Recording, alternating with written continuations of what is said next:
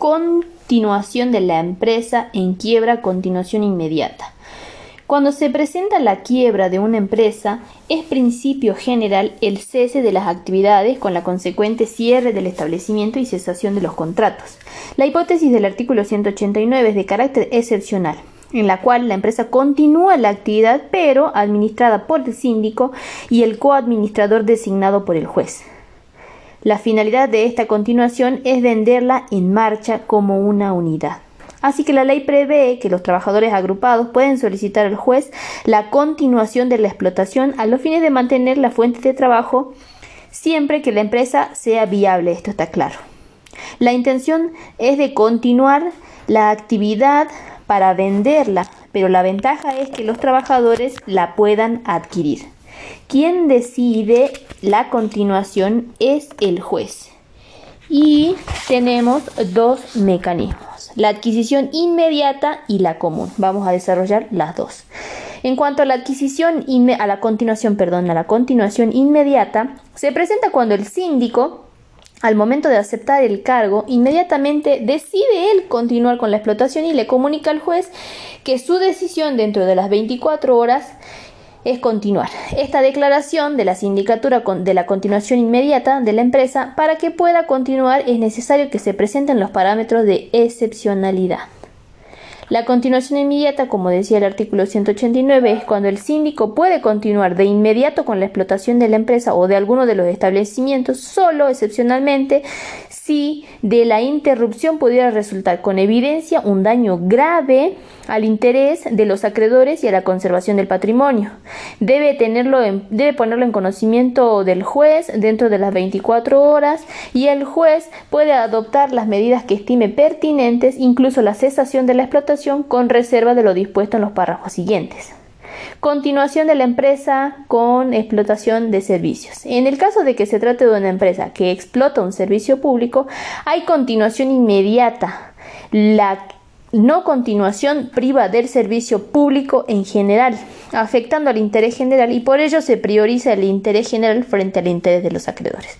Se resuelve la continuación porque generalmente quien presta un servicio público lo hace con carácter monopólico, lo que hay una imposibilidad de sustituirlo inmediatamente. Por ello, el juez comunica la sentencia de quiebra al que otorgue la concesión del servicio público y después el síndico continúa con el proceso ordinario. Deberá presentarlo dentro de 20 días conforme a de, viabilidad de la continuación de la empresa. Se trate de un informe que se hace en cualquier quiebra y si el síndico forma y si el síndico informa que no es viable la empresa, no continúa.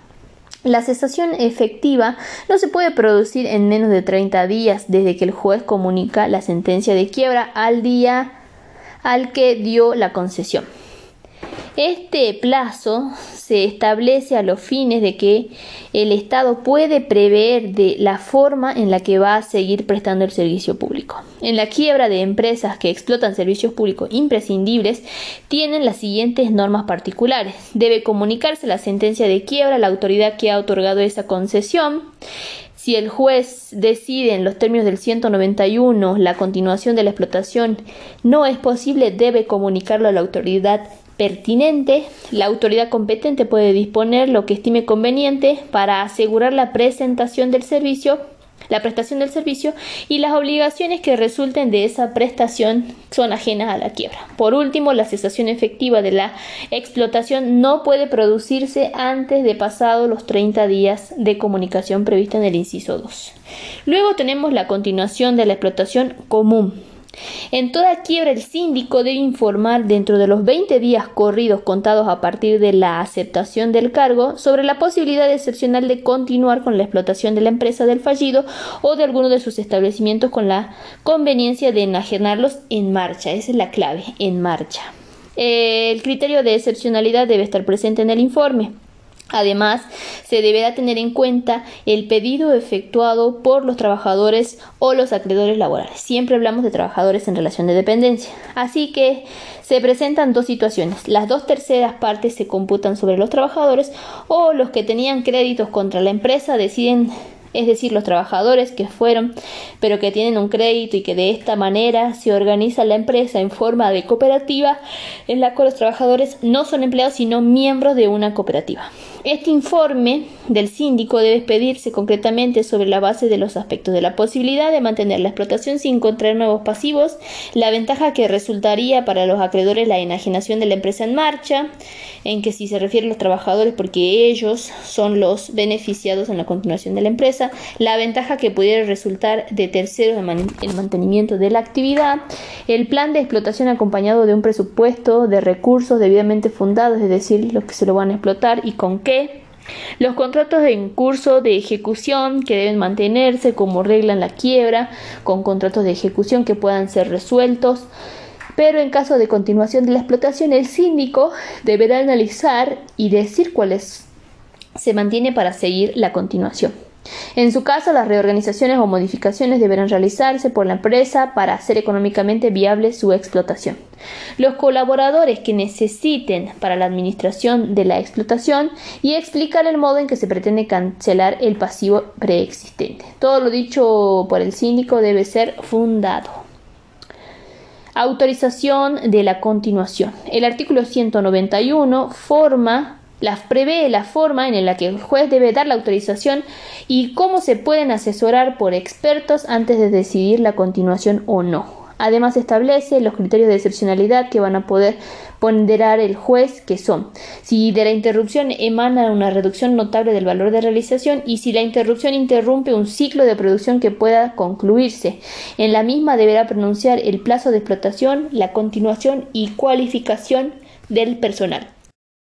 La autorización para continuar con la actividad de la empresa, del fallido o de alguno de sus establecimientos será dada por el juez, siempre por el juez.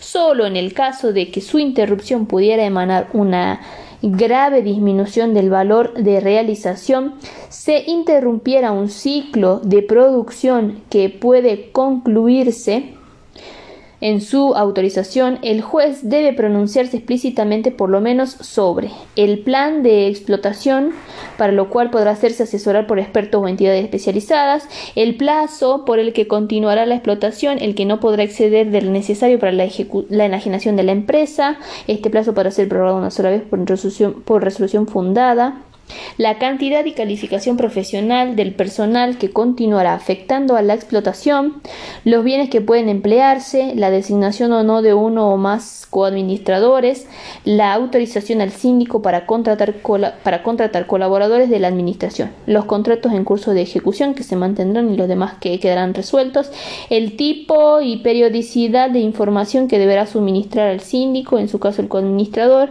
esta resolución deberá ser dictada dentro de los 10 días posteriores a la presentación del informe de la sindicatura previsto en el artículo 190 y la resolución que rechace la continuación de la explotación es apelable por el síndico al solo efecto devolutivo.